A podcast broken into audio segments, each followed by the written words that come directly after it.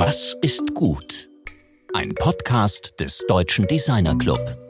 Ihr kennt das. Vor dem Ticketautomaten am Bahnhof rauft man sich die Haare. Es dauert, bis man versteht, was mit Gruppenfahrschein für Zone B2 gemeint ist. Oder seid ihr schon mal durch einen großen Bahnhof gehetzt? Die Zeit zwischen der Ankunft eures verspäteten ICE und der Abfahrt von Buslinie 61 sind nur wenige Minuten. Aber wo verflixt und überhaupt geht es hier zu den Bussen?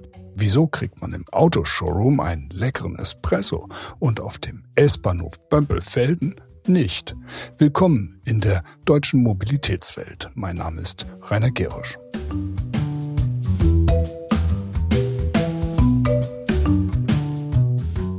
Thilo Schwer hat uns letzte Woche auf der Grenze zwischen Theorie und Praxis entlang geführt, dem Wissen eines forschenden Designtheoretikers, aber auch aus der Sicht des Inhabers eines Designstudios, das für Unternehmen im Konsumgüterbereich arbeitet. Und als Lehrender kann er alles natürlich auch gut erklären.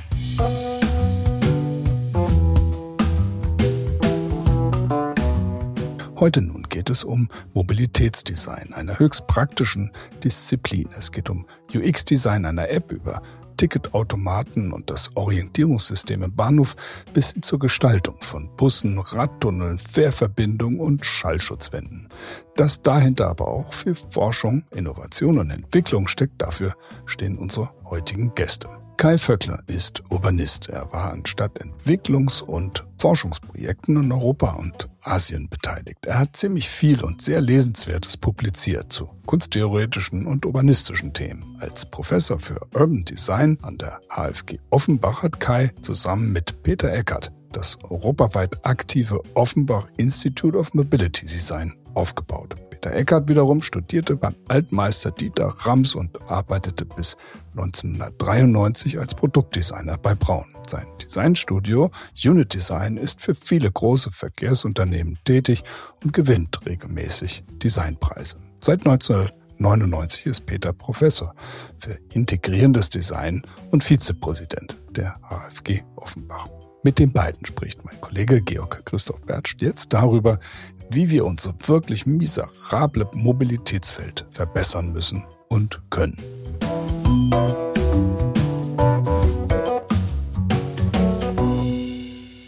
Heute sitzen wir hier im DDCast-Studio zusammen mit Peter Eckhardt und Kai Vöckler. Ich freue mich wahnsinnig, dass ihr hier seid. Wie geht's denn so, Peter? Hm. Ja, das Jahr hat begonnen. Ähm, wir haben eigentlich vorlesungsfreie Zeit, aber äh, sind ziemlich aktiv Eigentlich. in all den Dingen, die wir so tun. Und ähm, ja, es hat gut angefangen. Ja, Kai, bei dir? Ähm, danke der Nachfrage. Ich hoffe, das Frühjahr fängt bald an. Okay, ich glaube, wir steigen dir. Ansonsten habe ich auch viel, äh, sehr viel zu tun, gerade mit unseren Forschungsprojekten und so. Es ähm, fühlt sich leider gerade nicht nach vorlesungsfreier Zeit an. Okay, also ja, ich meine, dass ihr euch immer, ich würde schon was sagen, überlastet, dafür seid ihr ja beide berühmt. Aber es kommt auch sehr viel raus muss man schon sagen. Wir haben uns ja im DDcast 79, das war vor ziemlich genau einem Jahr, schon mal unterhalten. Damals war gerade der erste Band äh, eurer Forschungsdokumentation erschienen. Nun der zweite Band, also erstmal ja, Gratulation, dass diese beiden wirklich tollen Bücher erschienen sind. Meine vielleicht ein bisschen provokante Frage ähm, an dich, Peter, zunächst mal. Was hat sich seitdem denn an der Mobilität der Zukunft geändert? Seit diesem Jahr? Naja, also ich würde mal sagen, also Mobilität und Veränderung ähm, sind Zyklen, die sich nicht unbedingt also mit einem Jahr oder einem halben Jahr oder so, sowas äh, rechnen lassen. Also so, es ist natürlich schon so, ähm, dass wir da in wesentlich ähm, längeren Zyklen denken. Ähm, trotzdem habe ich schon das Gefühl, also so, dass wir, ähm, als wir auch mit dem Projekt, auch mit dir zusammen noch begonnen haben, ähm, doch relativ gute Resonanz bekommen, also wie wichtig ähm, das ist, mit dem wir uns beschäftigen, äh, dass wir mit unseren Themen eben auch Zukunft denken und auch ähm, darüber nachdenken und anregen dazu, dass Zukunft eben auch stattfinden kann. Und Vielleicht kommen wir gleich noch dazu und da gibt es sicherlich auch einige Erkenntnisse, die wir, also jetzt auch, die sich auch mehr, mehr verdichten, woran wir wirklich arbeiten müssen, ähm, damit ja, also die Aufteilung der Straßen und die Gerechtigkeit in, auf den Straßen sich verändert. Ihr seid ja wirklich eine Art ja, Pulsar oder eben auch Energiegenerator ähm, für dieses ganze Thema geworden. Also sehr viele Leute arbeiten aus unterschiedlichen Disziplinen, unterschiedlichen Hochschulen eben in diesem Projekt Kai. Ähm, was siehst du denn, was außenrum, um dieses Projekt herum entsteht, jetzt möglicherweise auch durch die Doktoranden oder was löst dieses Projekt aus bei anderen? Naja, man muss da unterscheiden, ähm, äh, wer das äh, rezipiert, wahrnimmt oder wer da mitarbeitet. Das ist jetzt ein komplexes Thema. Also das zunächst mal äh, anschließend an das, was Peter eben gerade auch gesagt hat, ähm, merken, wir haben in den beiden Bänden ja eine äh, vierjährige, etwas mehr als vierjährige Forschung im Prinzip dokumentiert, zusammengefasst und einen Ausblick geschafft, auch zusammen mit internationalen Kollegen. Ähm, wir sind natürlich weiter am Forschen und am Gestalten. Wir arbeiten ja anwendungsorientiert, genauso wie in der Grundlagenforschung. Und da haben wir mittlerweile eine, äh, sehr deutlich eine bundesweite Wahrnehmung und noch zwei große Projekte. Einen, wo wir in einem Forschungsverbund sind, einen anderen, wo wir äh, tatsächlich die ähm, äh, Federführung haben ähm, und wo es einfach darum geht, wie können wir Kommunen, wie können wir Verkehrsbetriebe, wie können wir also die Politiker, die verantwortlichen Politiker, wie aber auch die Planer, die, die das umsetzen müssen, wie können wir die beraten, wie, wie können wir denen Unterstützung geben, um eine Verkehrswende überhaupt möglich zu machen. Und da sind wir jetzt bei dem wesentlichen Zeitaspekt, den Peter angesprochen hat. Uns rennt die Zeit weg als Gesellschaft. Ne? Nicht uns beiden, sondern ähm, wir haben uns Klimaziele gesetzt ja. in Hessen in Deutschland. Da gibt's ganz klare, äh, ne, da gibt's ganz klare Dinge, die wir gesagt haben als Gesellschaft, das wollen wir erreichen. Und eigentlich wissen auch alle, da muss jetzt viel passieren und es passiert viel zu wenig. Und wir versuchen jetzt auch von unserer Seite, von der Gestaltungsseite, ähm, einfach äh, zu zeigen, was möglich ist. Deswegen im Band 1 tolle, richtig gute Beispiele weltweit ausgewählt und sagen, es geht, man kann das machen. Und in dem Band 2 natürlich, was haben wir mit unseren Forschungspartnern dazu auch beizutragen und ähm, welche Rolle spielt dabei die Gestaltung? Das ist ja dieses Zauberwort, würde ich mal sagen, intermodale Mobilität Peter. Das ist ja für Design erstmal so nicht so ganz greifbar im ersten Moment. Wie gehst du daran? Also wie bringst du im Grunde auch die, insbesondere Designerinnen, die darin mitarbeiten, an dieses Thema ran? Intermodale Modalität. Die denken ja zunächst mal, zumindest in der klassischen Produktdesign-Ausbildung, in Objekten. Also es ist eben nicht nur den ähm, Studierenden oder auch Auftraggebern ähm, klar zu machen ist, sondern auch sehr stark der Automobilindustrie. Äh, wenn du nach Veränderungen fragst, ist es so, dass also tatsächlich also die Kontakte zu der Automobilindustrie größer geworden sind.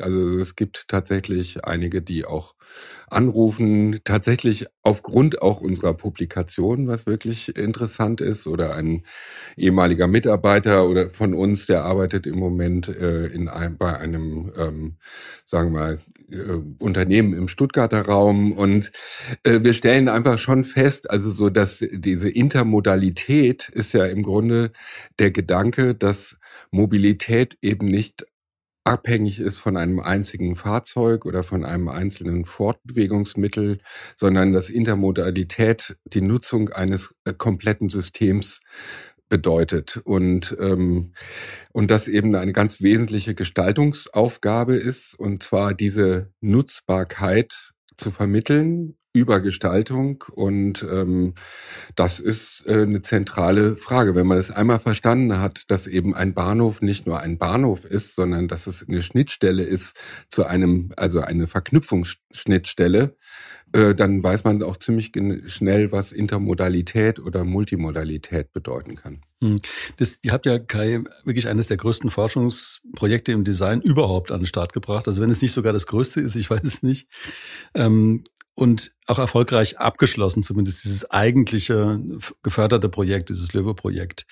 Da stellt sich natürlich die Frage, was heißt bei einem solchen Projekt Erfolg? Mal abgesehen davon, dass man eine bestimmte Formalia erfüllt und der Geldgeber, in dem Fall das Land Hessen, sagt, alles gut, ordentlich und so. Was heißt Erfolg für euch? Also ganz klar, dass man erstmal, ähm, also ganz wesentlich der Hauptimpetus für Peter und mich war natürlich die Bedeutung von Design, von Gestaltung als Vermittlung zwischen dem Fortbewegungsmittel, dem Mobilitätssystem, dem technischen System, zwischen Produkten, Informationen und Räumen zu den Menschen, die das nutzen, dass äh, das eine zentrale Aufgabe ist, wenn man die Verkehrswende schaffen will. Also wenn man eine umweltfreundliche äh, Mobilität, die eben unterschiedliche Fortbewegungsarten zu Fuß, mit dem Rad, mit der S-Bahn und das zum Teil auch auf einem Weg oder auch im Carsharing, dann äh, spielen die Bedürfnisse der, äh, der Nutzenden eine enorme Rolle und da kommen die Designer äh, mhm. ins Spiel. Das ist ganz klar. Das war das, das Allerwichtigste. Das ist, glaube ich, in den Köpfen angekommen mittlerweile. Das haben viele verstanden und nicht alle, aber viele haben es doch schon verstanden. Peter legt dir Goss auf den Lippen, du naja, Also es ist, äh, also es gibt auch ganz faktisch äh, nachweisbare Erfolge. Einmal die Erfolge, die wir quasi aus der Forschung heraus ähm, formuliert haben, dass mhm. wir bestimmte Dinge nachweisen können. Also dass äh, zum Beispiel äh, die Untersuchung äh, von Mobilitätsräumen mit virtueller, virtueller Realität äh, vergleichbar ist mit der Realsituation. Das haben wir gewissermaßen wissenschaftlich belegt. Okay. Das ist mhm. äh, mit Sicherheit ein Erfolg, also so, dass wir eine Annahme belegen konnten. Also das ist für Designer, sagen wir mal, als Hard Facts, die ja normalerweise immer mit nur eher weichen Faktoren zu tun haben. Das sind also wissenschaftlich äh, wissenschaftliche Erfolge und die kann man mit Sicherheit noch ähm, also äh, fortsetzen. Der andere Erfolg ist, dass wir äh, mittlerweile eben auch in der Forschungslandschaft wahrgenommen werden, dass wir äh, an Forschungsprojekten arbeiten können, ähm, die bislang eher sozialwissenschaftlichen, naturwissenschaftlichen, ingenieurwissenschaftlichen, ähm, geisteswissenschaftlichen ähm, Auseinandersetzungen vorenthalten, äh, vorbehalten waren. Und mittlerweile haben wir es eben geschafft, und das ist ein Erfolg, dass wir eben also auch als veritabler Partner wahrgenommen werden für Forschungsprojekte. Kai, du bist ja wirklich auch ein sehr aktiver, sehr produktiver Publizist also in sehr vielen verschiedenen Feldern. Ähm, wenn man das jetzt mal von der Seite der wissenschaftlichen Publizistik aus betrachtet, also wie äh, Peter hat jetzt direkt einen Zug hergestellt, das finde ich auch sehr wichtig, also dass andere reagieren, dass im Grunde in den Arbeitsprozessen das ernst genommen wird, dass andere Institute auch reagieren, aber was bedeutet das dann eigentlich in der Publizistik? Ja, ist die Frage, geht es jetzt um die äh, wissenschaftliche Publikation auch im Sinne so von ähm, ähm referierten, also ähm, äh, begutachteten Fachartikeln und dieser ja, ganze, was ja. dazu, was im Übrigen gerade sehr in Diskussion steht, ob man mhm. das in dieser Form weiterführen will. Da muss man natürlich sagen, dass das Design ähm, ähm, da einen eigenen Diskursraum erstmal bildet und wir jetzt äh, auch mit unseren Partnern zusammen dann eben auch in anderen wissenschaftlichen Kontexten ähm, ähm mit wahrgenommen werden und und damit auch in diesen Kontexten zitierfähig werden. Ähm, man muss aber auch ganz klar sehen, das ist auch von Disziplin zu Disziplin sehr unterschiedlich, ähm, in welcher Form da äh, wissenschaftlich publiziert wird. Aber auf jeden Fall äh, würde ich behaupten, dass das, was wir jetzt ähm, hier vorgelegt haben, dass das ähm, äh, deutlichst wahrgenommen wird in der Verkehrsforschung und Mobilitätsforschung. Ihr habt ja, wenn man ein Design der, der beiden Bände, das hat mir im ersten Moment schon gefallen, als ich dieses aggressive Orange eben bei Mobility Design im ersten Band gesehen habe. Ähm, dann haben wir jetzt eben dieser, dieses Grün, also so ein Neo, also ein Leuchtgrün. Und ähm, das, die Covergestaltung ist im Grunde auf einem Punktraster, also wie auf so einem Planungsuntergrund äh, steht eben dieser Titel. Und am Anfang hat man so das Gefühl gehabt, es ist so alert, orange. Und jetzt hat man so ein bisschen das Gefühl mit grün, wir sind irgendwo angekommen. Wie ist denn diese Gestaltung zustande gekommen? Weil das ist ja auch ein Thema. Also ich meine, für mich spielt alles, was hier eben Gestaltung ist, in dem Projekt auch eine Rolle. Das sind ja alles ganz bewusste Designentscheidungen. Darüber haben wir eben auch mit der Bianca Herlo gesprochen, über Designentscheidungen, auch mit der Sandra Groll. Welche Designentscheidungen liegen dem zugrunde, so aufzutreten, Peter? Also wir haben das Glück gehabt, äh, dass wir Catalog Tree ähm, äh, aus Arnheim äh, gewinnen konnten äh, für das Projekt Daniel Groß und Joris Malta. Und ähm, du, hast gerade äh, das Thema wissenschaftlich ähm, angesprochen und ähm, beide Projekte resultieren ja aus einem wissenschaftlichen Forschungsprojekt. Ähm, tatsächlich haben wir natürlich schon ähm, einen Gestaltungsanspruch, der über, sagen wir mal, auch unsere Disziplin ein Stück weit ähm, widerspiegelt. Ähm, Also ich sehe jetzt nicht unbedingt, also äh, sicherlich ist das Orange ein bisschen ähm, sagen wir mal, schreiender als das Grün, wobei es beides also Neon-Töne sind. Also beide sollen schon irgendwie diesen Neon-Effekt haben. Also es ist, sondern erklären sich als Reihe. Ne? Jetzt könnte man noch ein Blaues dazu machen und und so weiter. Ne? Also so, das heißt, äh, das Design ist natürlich also als Reihe angelegt. Ähm, das Cover ist ja ein, ein sehr haptisches Cover, was tatsächlich auch noch, also da sind so Pfeile drauf, die sich so äh, ausrichten, also so ganz fein als Raster und ähm, äh, das soll natürlich, also diese Haptik soll natürlich auch ähm, Qualität und Werthaltigkeit ähm, ausdrücken ne? und natürlich diese ganze Auswahl der Schrift, äh, das Raster, das Gestaltungsraster und so weiter ist also äh, einfach entspricht genau unseren Vorstellungen, also so wie denn ähm, zukünftige Mobilität eben auch vermittelt werden muss, nämlich auf höchstem Gestaltungsniveau und wirklich mit haptischen Elementen, mit Qualität in Oberflächen und Materialien und so weiter. Das ist mir deshalb so wichtig, weil eben diese integrale, ähm, also holistische Betrachtungsweise ja eine ganz große Rolle spielt, dass man jetzt nicht irgendwie über Design redet, sondern das Projekt ist ja eben ein Designprojekt.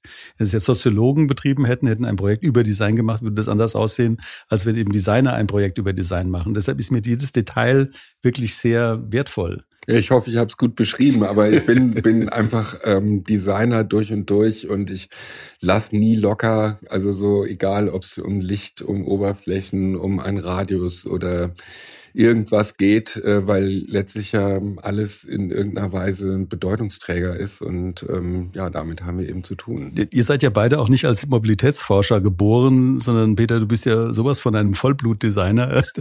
Ich erinnere mich noch dran, wie du erzählt hast, wie eben bei Braun eben, äh, dass uns selbst die, die, die Werkzeuge nochmal zu den Designern auf die, auf den Tisch zurückkamen, dass man eben alles komplett relevant äh, nimmt und sagt nicht nur das endgültige Produkt, sondern wirklich auch die Zwischenstufen. Aber Kai, dich würde ich eben äh, nicht, du bist ja eindeutig kein Vollblutdesigner, sondern ich würde dich eher als einen gebürtigen künstlerisch-politischen Streetfighter bezeichnen.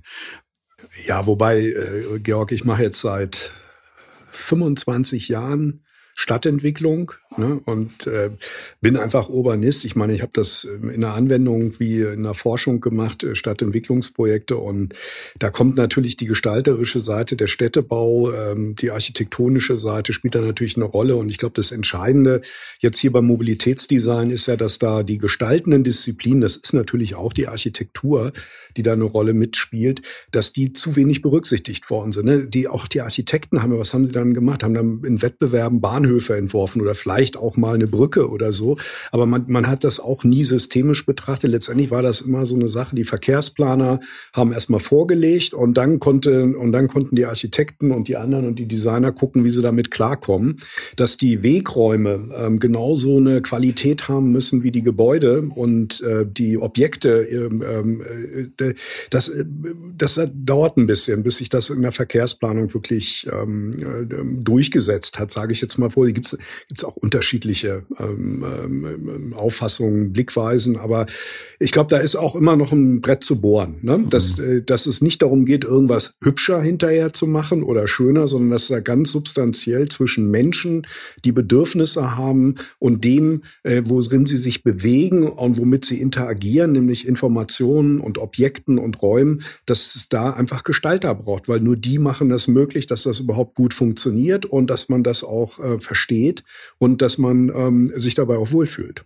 Ich kann mich erinnern, dass ihr, als wir lange bevor der erste Band erschienen ist, eben auch darüber gesprochen haben, was sollen diese Bücher eigentlich tun und was soll auch das Ergebnis des Prozesses sein. Da fielen so die Worte wie, soll eine Art Schweizer Taschenmesser sein, was in Planungsprozessen eben auch eingesetzt werden kann. Äh, ist das denn, haben sich diese Erwartungen denn so ein bisschen erfüllt, dass die Publikationen da eine Rolle spielen? Also da muss ich auf unseren Mobility Design Guide.org, ähm, also mobilitydesignguide.org, äh, kann man äh, rauf, ist im Moment noch nur auf Deutsch, wird dann auch noch eine englische Version, da sind wir gerade dran.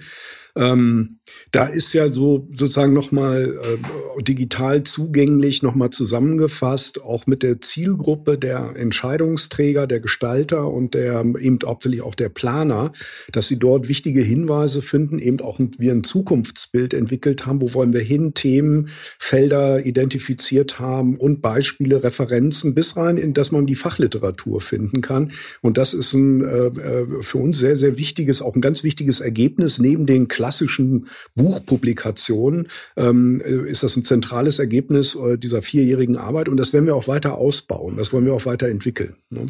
Das, Peter, wenn man jetzt mal dieses Projekt betrachtet, es hat ja eine lange Zeit, also Laufzeit gehabt und ähm, man, man hat ja Hoffnungen gehabt, wie dieses Projekt sein würde. Keiner konnte vorher wissen, was da genau passiert, aber was hat sich denn im extrem positiven Sinne sozusagen von deinen Hoffnungen da erfüllt? Also sagen wir mal so, äh, angefangen ähm, hat das ja so, dass wir uns an was herangetraut haben, ein Forschungsprojekt zu machen. Ne? Also das mal eben oben drüber. Ähm, ne? Also so, ich habe bisher bis dahin immer ähm, Projekte mit Unternehmen gemacht oder ne? also ähm, sehr anwendungsbezogene Projekte und habe da zum ersten Mal im Grunde ja in so einem in so einem Wissenschaftskontext Kontext arbeiten können. Und was ich mir nicht vorstellen konnte, also so wie denn das geht, quasi mit so unterschiedlichen ähm, Playern zu arbeiten. Ne? Also so von der Stadtplanung über multimediale Technologien, über ähm, Verkehrsplanung äh, bis hin also auch zu der Kognitionsforschung, mit der wir uns beschäftigt haben und ähm, oder mit denen wir zusammengearbeitet haben von der Goethe-Uni. Und ähm, das muss ich sagen, also ich habe das gehofft, dass da eine, also wirklich eine Zusammenarbeit äh, stattfindet, aber dass das wirklich äh, funktioniert hat und dass es da so viel Anknüpfungspunkte gibt, äh, das war mir so nicht klar und das hat sich tatsächlich bewahrheitet. Also das ist sicherlich äh, das Besondere an dem Projekt. Kai, ihr spricht ja in dem Buch von einem sogenannten Offenbacher Modell des Mobilitätsdesigns. Also hängt natürlich mit dem Offenbacher Ansatz der Produktsprache zusammen. Aber äh, da gibt's ja diese Schritte, Zugang, Erfahrung, Identität, also als drei Überbegriffe sozusagen über einen prozessualen Zugang zu dem Thema. Worum geht es bei diesem Offenbacher Modell des Mobilitätsdesigns? Also wir haben einfach noch gemerkt, wenn wir in diesem Bereich, Mobilitätsbereich, auch mit den anderen äh, wissenschaftlichen Disziplinen, Fachdisziplinen arbeiten, dass unser Ansatz, ähm, eben den menschbezogenen oder nutzerzentrierten Ansatz, dass das für die auf der einen Seite natürlich irgendwie klar ist, aber irgendwie auch nicht klar ist, was, was das eigentlich bedeutet und, ähm, und auch was Gestaltung eigentlich leistet. Deswegen haben wir ausgehend durchaus vom Offenbacher Ansatz, da von der Produktsprache in dieser Gliederung, wo man eben sagen kann, es geht immer um, um die praktische Wirkung, die ästhetische Wirkung und die symbolische Wirkung, kann man, äh, kann man auch in so einer Dreigliederung diese, diese, äh, diesen Mobilitätsprozess aus der Sicht ähm, von Nutzenden erfassen. Also, und primär ist natürlich immer äh, der Zugang. Es muss, ich muss überhaupt erstmal den Zugang zum System in dem ich mich bewege, finden. Ich brauche Informationen, ich muss, es muss gebrauchstauglich sein. Das sind so ganz klassische, praktische Dinge, die einfach ähm, äh, funktionieren müssen, sonst äh, ne, laufe ich gegen die Wand oder äh, finde den Zug nicht oder was auch immer. Ähm, das geht aber natürlich weit darüber hinaus und da ist eben auch eben die Referenz zur Produktsprache, zur Produktsemantik, dass Menschen natürlich auch ähm, äh, Emotionen haben, dass sie auch affektiv in Situationen reagieren.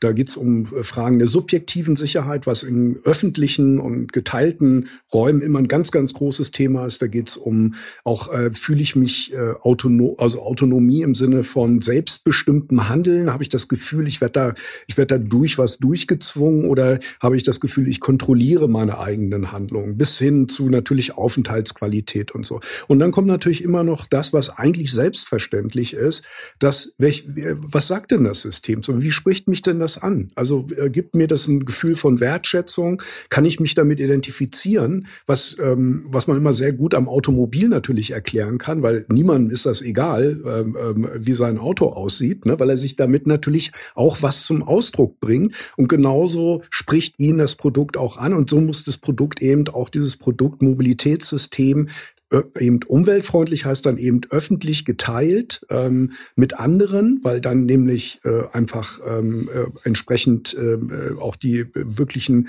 ähm, Umwelteffekte dann überhaupt da sind. Und, und dann kommen diese ganzen, wir haben das versucht zu systematisieren. Wir haben eben dann mal die Literatur ausgewertet. Wir haben, wir haben das ja auch transparent gemacht. Wie haben wir das entwickelt? Wir haben Workshops gemacht mit Kollegen. Ne? Thilo Schwer war mit dabei, auch Mitarbeiter bei uns. Ähm, Knut Völzke war mit dabei. Haben, haben mal so die Begriffe äh, durchdekliniert, geguckt, wie, äh, wie sind die in den anderen äh, benachbarten Disziplinen und daraus dann eben dieses ähm, ähm, ähm äh, Modell halt in entwickelt, nochmal mit Andrea Krajewski, die mitgeforscht hat bei uns, nochmal auch von der digitalen Seite halt her reflektieren lassen. So ist es entstanden. Peter, wenn wir jetzt, wir haben multimodal... Darf ich ganz kurz ja, bitte, das direkt sagen? gerne. Also so, ja. weil ähm, das klingt jetzt so ein bisschen so oben drüber, das braucht mhm. es auch, das ja. finde ich auch vollkommen richtig.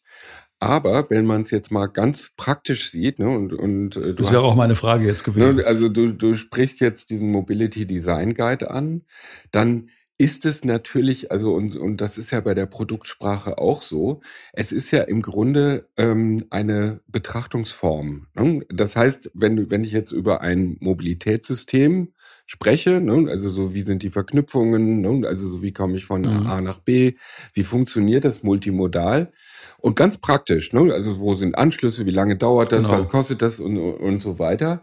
Und wenn ich dann quasi diese Betrachtungsebene, Zugang, Erfahrung, Identität darüber mhm. lege, dann kann ich mir an jeder Stelle Fragen, ne? also so wie Nutzende jetzt darauf reagieren, wie funkt, funktioniert der Zugang? Ist es verständlich, das Tarifsystem, wie ich von A nach B komme, wie lange es dauert und so weiter? Die nächste Ebene, wie fühle ich mich da drin? Ne? Also so sitze ich eher, also ich war kürzlich in, in Zürich, mir ist aufgefallen, dass in der, in der, äh, in allen Straßenbahnen immer Holz ähm, ähm, Sitze drin waren. Ne? Mhm. Also so, ne? also so, dann kann ich mal, wie ist die Erfahrung auf Holzsitzen oder auf Abwaschbahnen?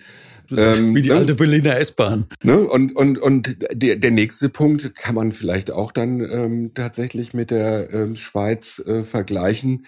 Identifiziere ich mich da mit. Ne? Also mhm. so ähm, habe ich das Gefühl, ich bin ähm, angenommen, wertgeschätzt und, und so weiter. Ich kann auch ähm, mit Fug und Recht sagen, ja, ich ähm, bin jetzt mit der Bahn gekommen, ähm, super, es super funktioniert.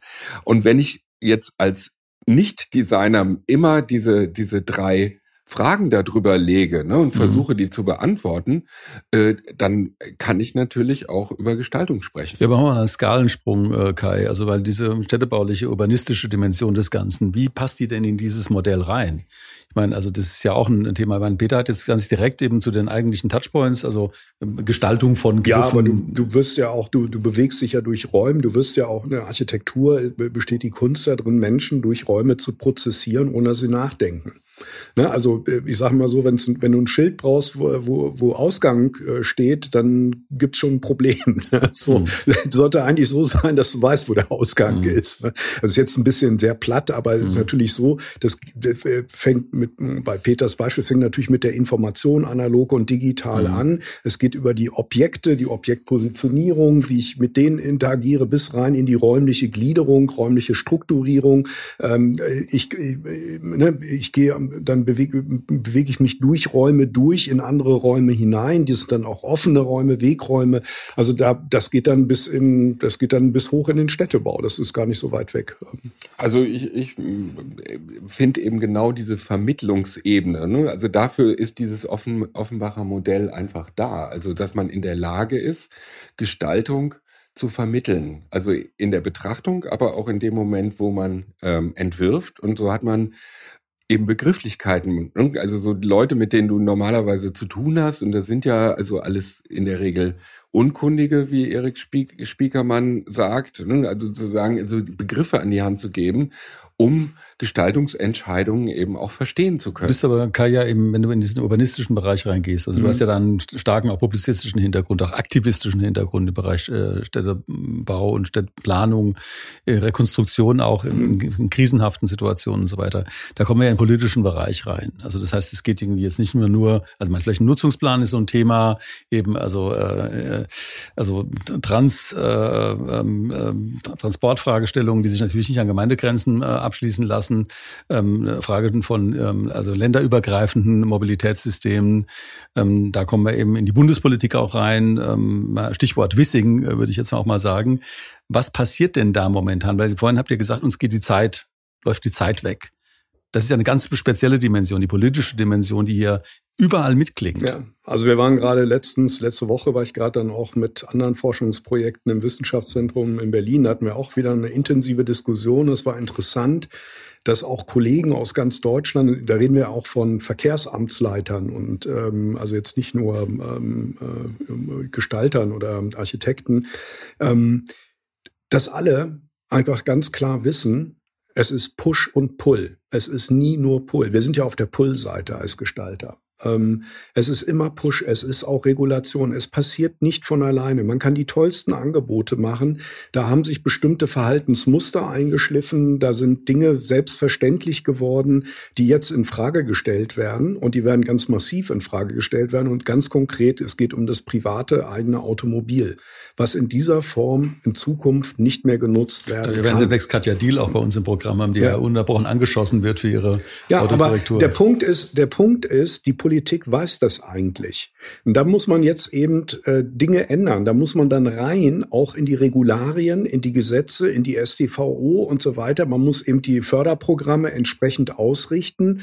Ähm, äh, und manche Politiker tun das, andere tun das nicht. Äh, viele Kommunalpolitiker haben äh, unglaubliche Angst. Jetzt, die haben das Problem ja, also ich sage es mal nur so, der, der Kollege äh, aus der einen Stadt hier, auch aus dem Rhein-Main-Gebiet, Verkehrsamtsleiter, der sagte Parkraumbewirtschaftung, Parkraumbewirtschaftung, Parkraumbewirtschaftung. Ähm, er sagt, nur dann wird sich was ändern. So, und davor haben alle Kommunalpolitiker Mordsrespekt, weil die wollen wiedergewählt werden. Ja, ich meine, also interessanterweise ähm, taucht, also wir haben ja relativ viel auch mit der Deutschen Bahn zu tun äh, immer mehr der Begriff ähm, Gemeinwohl auf. Ne? Also so, und wenn wir von Gemeinwohl, ne, also ich meine, die Deutsche Bahn hat also bekanntermaßen ja den großen Fehler gemacht, ähm, seit Medorn, ähm, also aus der Bahn, also im Vergleich zu europäischen ähm, ähm, Nachbarländern eben, also unter das unter einem wirtschaftlichen ähm, Aspekt zu stellen. Und solange die Politik nicht versteht, dass wir mit Gemeinwohl zu tun haben und Mobilität eben nicht, also die Bedürfnisse nur des Einzelnen, sondern von allen äh, befriedigen muss, ähm, dann haben wir ein Problem. Und das ist natürlich eins, was für viele äh, Parteien einfach nicht populär ist. Ne? Also so, das ist schon ganz klar. Da, da, da komme ich auch direkt irgendwie auf das Thema Verkehrsverbünde, weil das ist ja so ein Thema, das äh, hier als vorhin schon ein paar Mal angeklungen ist. Herr Peter, du bist ja abgesehen davon, äh, dass du eben diesem Projekt äh, mit Kai zusammen dieses Ding da vorantreibst, bist du ja mit einer Firma Unit Design im Bereich eben Signaling, öffentliche äh, Orientierungssysteme ja unterwegs und auch sehr erfolgreich unterwegs. Deshalb beschäftigt ihr euch ja mit diesen systemischen Fragestellungen auch sehr stark, also um den Logo, Farbe, Schriften, Verständlichkeit. Kai sagte vorhin, jemand muss ohne zu denken durch einen hochkomplexen Gebäudekörper durch wie ein Bahnhof. Ähm, was was passiert denn da? Also ich meine, das ist ja ein Thema, das, äh, das meiner, meiner Meinung nach einer der wesentlichen Gründe ist, warum Leute nicht in den ÖPNV einsteigen, weil sie ihn nicht verstehen. Das ist äh, genau, also wenn wir wieder zum Offenbacher Modell kommen, ist es eben der Zugang. Ne? Der Zugang ist das Wesentliche, eben auf digitaler und auch auf analoge, äh, analoger Ebene zu verstehen, wie ich verschiedene Mobilitätsangebote nutzen kann und zwar aufeinander folgend. Und du hast es, ähm, oder es ist ganz offensichtlich, ähm, dass es sehr notwendig ist, dass genau diese unterschiedlichen Mobilitätsangebote äh, im Kommunen übergreifend, aber auch ähm, von privaten Anbietern zu öffentlichen Anbietern, dass die eben verknüpft äh, gedacht werden müssen und ähm, dafür gibt es zum Beispiel das RegioMove-Projekt in Karlsruhe, das du auch angesprochen hast, von äh, was ähm, von dem Karlsruher Verkehrsverbund ähm, ins Leben gerufen wurde, eben genau diese unterschiedlichen Angebote unter ein Dach zu bringen und die mit öffentlichen Angeboten ähm, zu verknüpfen. Dazu gehört natürlich eine Zeichenhaftigkeit, aber eben auch ein integrierter Gedanke, dass eben digitale und analoge Informationen miteinander verknüpft werden muss. Und das ist wirklich ähm, fortschrittlich. Wir haben ähm, also in der Sendung mit Thilo Speer und auch in der, der nächsten Sendung mit Bianca Herloh äh, ja über das Thema Designentscheidungen gesprochen. Wo sind denn Designer an Entscheidungen auf dieser Ebene beteiligt? Also dass Designstudios wie jetzt Unidesign sowas ausführen, ist ja das eine. Aber das andere ist irgendwie, ist denn, sind wir denn schon so weit, dass bei Entscheidungen dieser Größenordnung Designer eine Rolle spielen?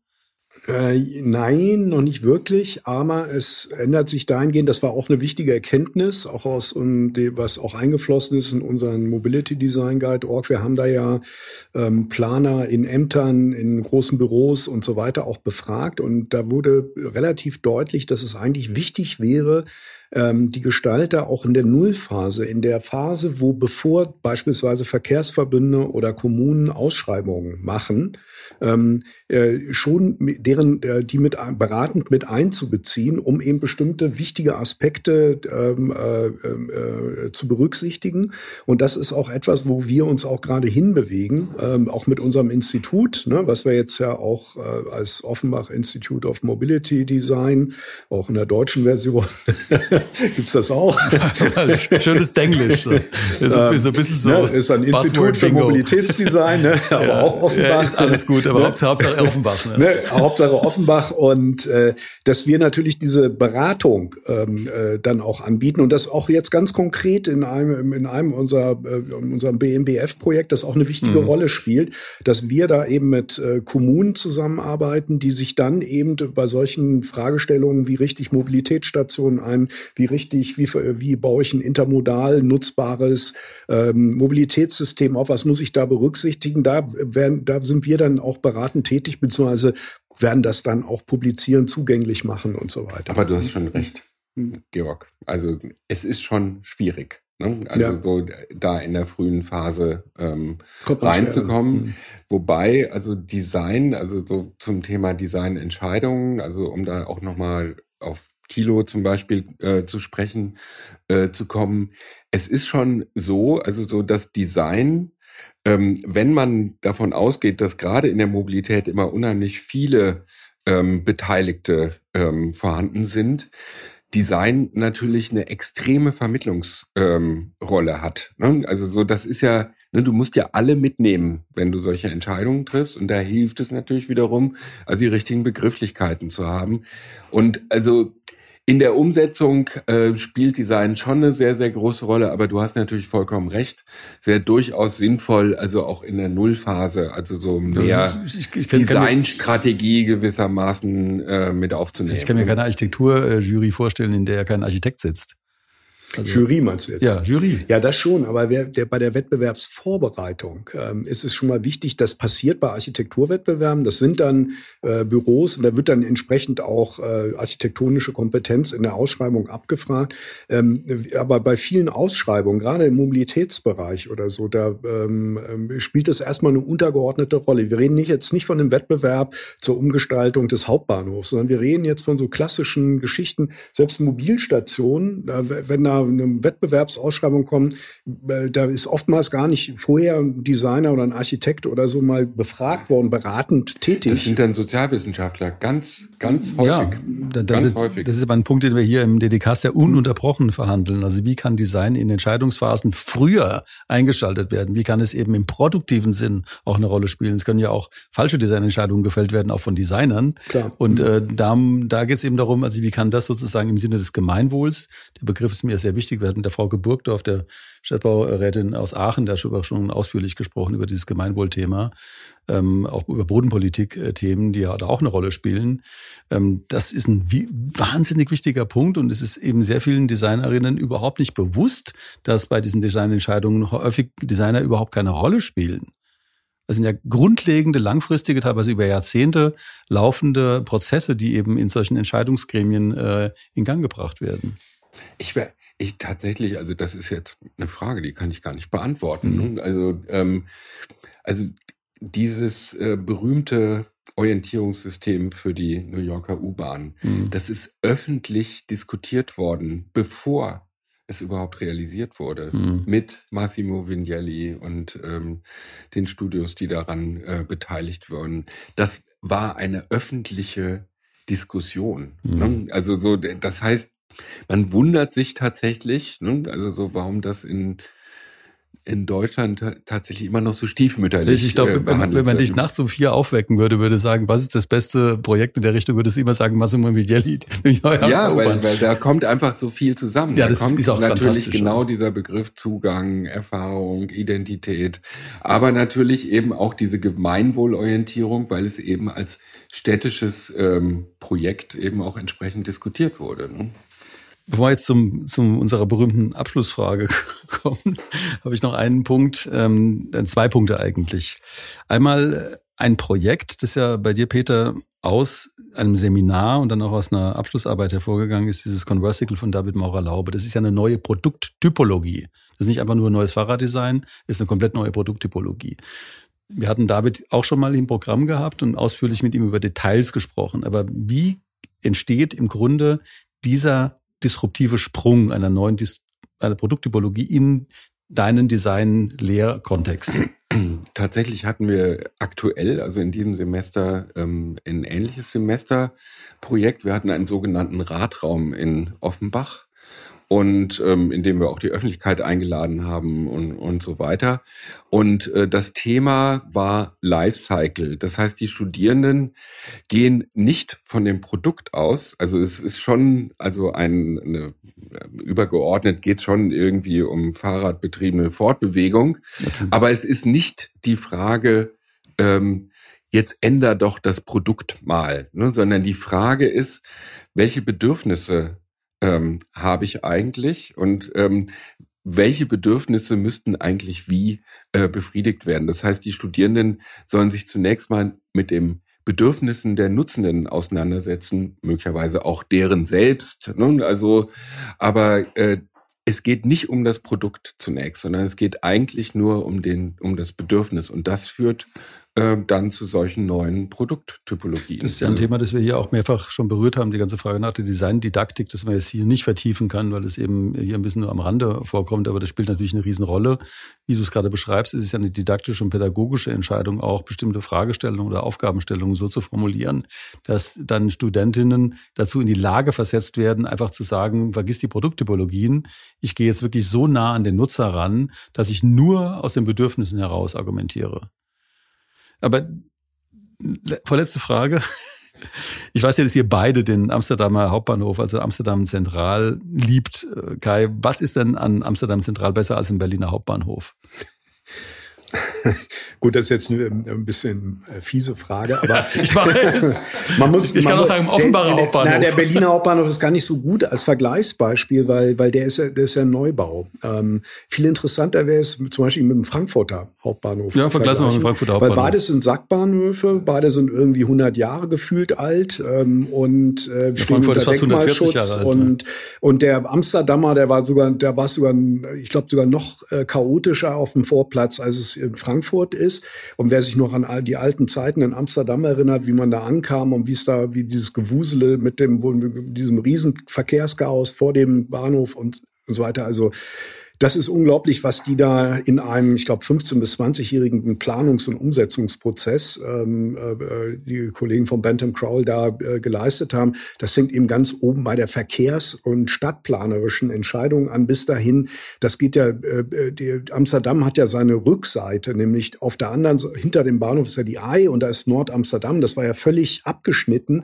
Allein nur durch, dass sie da Fähren die da regelmäßig hin und her fahren, als Teil des öffentlichen Mobilität. Damit haben die das Norden angeschlossen. Dann mussten sie den Bahnhof, auch noch die Rückseite des Bahnhofes jetzt da dran andocken. Also unglaubliche planerische Probleme. Aber das geht dann bis ist runtergebrochen worden, bis in die Details der Gestaltung. Also ob das die Information ist, ob das die Gliederung der Räume ist, wie ich die Leute dadurch prozessiere, bis zu diesem berühmten Knotenpunkt vor der Fähre, wo die Radfahrer kommen, Autos kommen, die Fußgänger raus, die rein und wo es nicht mehr möglich ist, das zu ordnen, wo die dann einfach gesagt haben, wir machen gar nichts mehr. Also wir lassen an dieser Stelle gibt es keinerlei Regeln mehr. Ihr müsst einfach alle aufpassen. Und das wow. funktioniert. Gibt es ne? ganz tolles so. Video, mhm. also äh, für alle, die interessiert sind. Also man findet dieses Video im, äh, bei YouTube äh, genau diesen Blick auf diese Schnittstelle von der Fähre? Also so, und da fahren Fahrradfahrer, fahren Fußgänger und es gibt keine Regeln. Also es gibt nicht mal Linien auf dem Boden und diese, äh, zusammen, diese Zusammenkunft von den Geregelten, ne? also wirklich tolle Orientierungssysteme ähm, von dem ähm, Kollegen ähm, aus, aus äh, Holland ähm, und dann aber eben dieses Ungeregelte und wie das zusammenkommt, das ist wirklich. Äh, und daneben natürlich mein Lieblingsbeispiel, die Käuperpassage. Ne? Dieser, äh, ich weiß nicht mehr, 100 Meter oder irgendwas, äh, ne? Fuß- und Radwegetunnel unter dem Bahnhof der dann mit Irma Bohm zusammen wirklich äh, so, Merk X-Architekten, die das dann so großartig gestaltet haben, mit einer identitätsstiftenden Wirkung, mit einer, mit einer Werthaftigkeit, mit einer funktionalen Logik und Gestaltungsklarheit. Also da könnte ich jetzt eine längere Zeit drüber reden, wie man sowas hinkriegen kann, was, was sonst immer, wir wissen alle, wie die Dinger sonst aussehen. Ne? Und das mit hoher Akzeptanz bei den, bei den Nutzenden. Und da laufen jeden Tag, ich weiß nicht, wie viel tausende Menschen durch ne? und fahren mit dem Rad da lang. Jetzt werde ich unsere Abschlussfrage, was ist gut, mal in zwei Teile teilen, nämlich an Peter gleich, was ist gut in der Designpraxis und an, äh, an äh, Kai eben, was ist gut in der Städtebaupraxis. Also diese beiden Fragen werde ich euch jetzt stellen. Also fangen wir mal mit dem Kai an. Was ist gut in einer Städtebaupraxis? Du hast jetzt eine ganze Reihe von Punkten erwähnt in Amsterdam, die sehr stark städtebauliche äh, Relevanz haben, unter städtebaulichen Einflussfaktoren eben auch liegen, wie zum Beispiel die Fähranbindung, ähm, die, die Andienung ja gut, man muss jetzt auch zwischen stadtplanerischen und städtebaulichen, was eher die gestalterische du, Seite ist und eher bei den Architekten liegt, mhm. obwohl es dann natürlich eine äh, deutliche Überlagerung und Schnittstelle gibt. Viele Stadtplaner denken natürlich schon über die Stadtgestaltung auch mhm. nach und so. Also da sind die Disziplinen sicher sehr nahe. Äh, so ganz generell könnte ich das nicht sagen. Ich würde es gerne beantworten aus dieser Mobilitätsperspektive. So wie ich das vielleicht auch eingangs schon gesagt habe. Ähm, die Verkehrsplaner haben doch immer sehr isoliert ihre, ähm, äh, ihre auch sehr begründete, auch sehr, ähm, natürlich sehr ingenieurtechnisch ausgerichtete äh, Planung, wie man Menschen von A nach B bringt in irgendwelchen Beförderungsgefäßen. Ähm, das können die sehr valide genau berechnen und wie die Ströme sind und wie die Schleifkurve ähm, der, ne, des Feuerwehrlöschzugs ist. Das, das braucht es auch alles. Das Problem ist, dass ähm, diese Beförderungsfälle, die da durchprobieren, prozessiert werden, dass die eben Bedürfnisse haben, dass die während dieses Wegs eben interagieren und da kommt die Gestaltung eben ins Spiel, die Architektur und das Design. Und das muss man jetzt eben stärker verknüpfen und das wird super deutlich bei dem Beispiel, was Peter auch brachte mit den berühmten Mobilstationen und so, ja. dass man zum Beispiel in der Planungsseite, egal ob Stadt- oder Verkehrsplanung, versteht, Mobilstationen sind nicht irgendwas Zusätzliches, was jetzt noch dazukommt und was wir jetzt noch an die S-Bahn-Station packen, sondern das ist ein integraler Bestandteil eines gesamten Mobilitätssystems.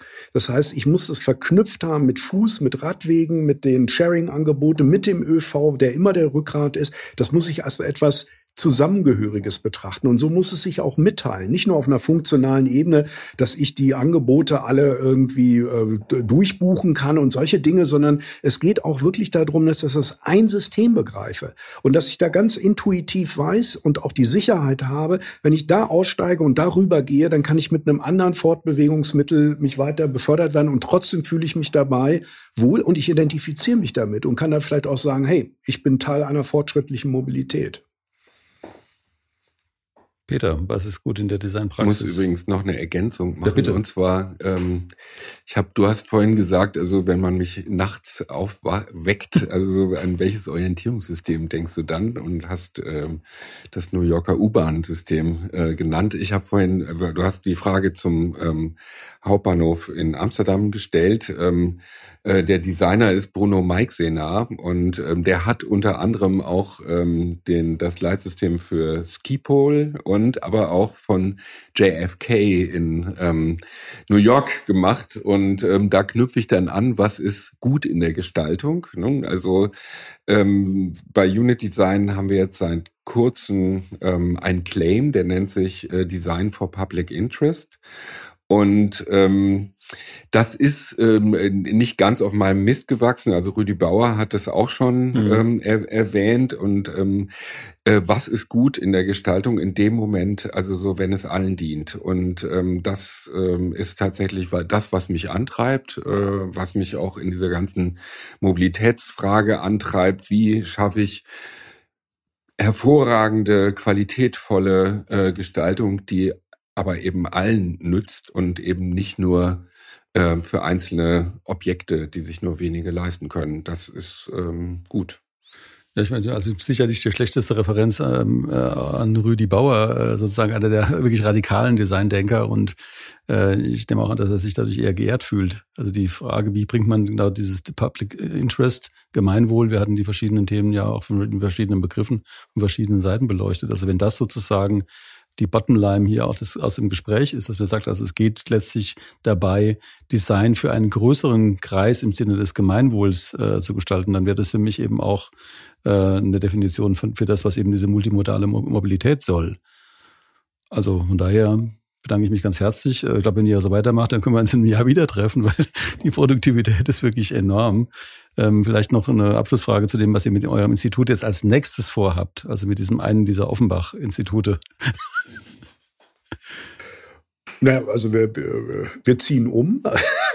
Also es wird jetzt natürlich wirklich, wir bündeln das jetzt alles, die Lehre, die Forschung ähm, und, äh, und damit äh, wird das natürlich auch nochmal deutlich sichtbarer, jetzt nicht nur auf einer ähm, äh, jetzt so publizistischen Ebene oder so, sondern auch ganz konkret sichtbarer. Wir haben da auch, wir kriegen da auch viel Unterstützung durch die Hochschule, auch aber auch durch die Stadt Offenbach, äh, muss man auch ganz klar sagen, die das auch wirklich als einen deutlichen Beitrag sieht äh, zur Entwicklung und wir profilieren das jetzt halt. Äh, wir haben das schon, wir sind schon dabei, dass wir jetzt bundesweit in, in Forschung involviert sind. Und wie gesagt, die Anfragen und das Interesse ist so hoch, dass wir, äh, glaube ich, eine Menge zu tun bekommen die nächsten Jahre.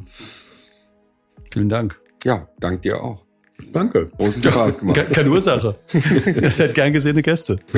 Tschüss. Das waren Kai Vöckler und Peter Eckert im Gespräch mit meinem Kollegen Georg Christoph Bertsch. Mobilitätssysteme sind höchst politische Angelegenheiten und es geht dabei darum, im wahrsten Sinne des Wortes Mobilität alle mitzunehmen, also im Sinne des Gemeinwohls zu handeln.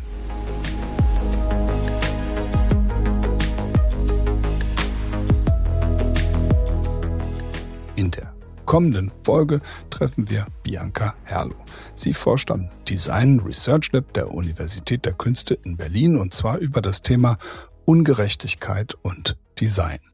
Was das alles mit Digitalität, mit Design Justice, mit Gender Gaps und Migration zu tun hat, hört ihr dann in der Folge 135. Bis dahin wünschen wir euch alles Gute und vor allem eine gute und halbwegs pünktliche Fahrt mit öffentlichen Verkehrsmitteln und die Zuversicht, dass die dringend nötigen Verbesserungen alsbald angepackt und umgesetzt werden. Eure DDcast Redaktion.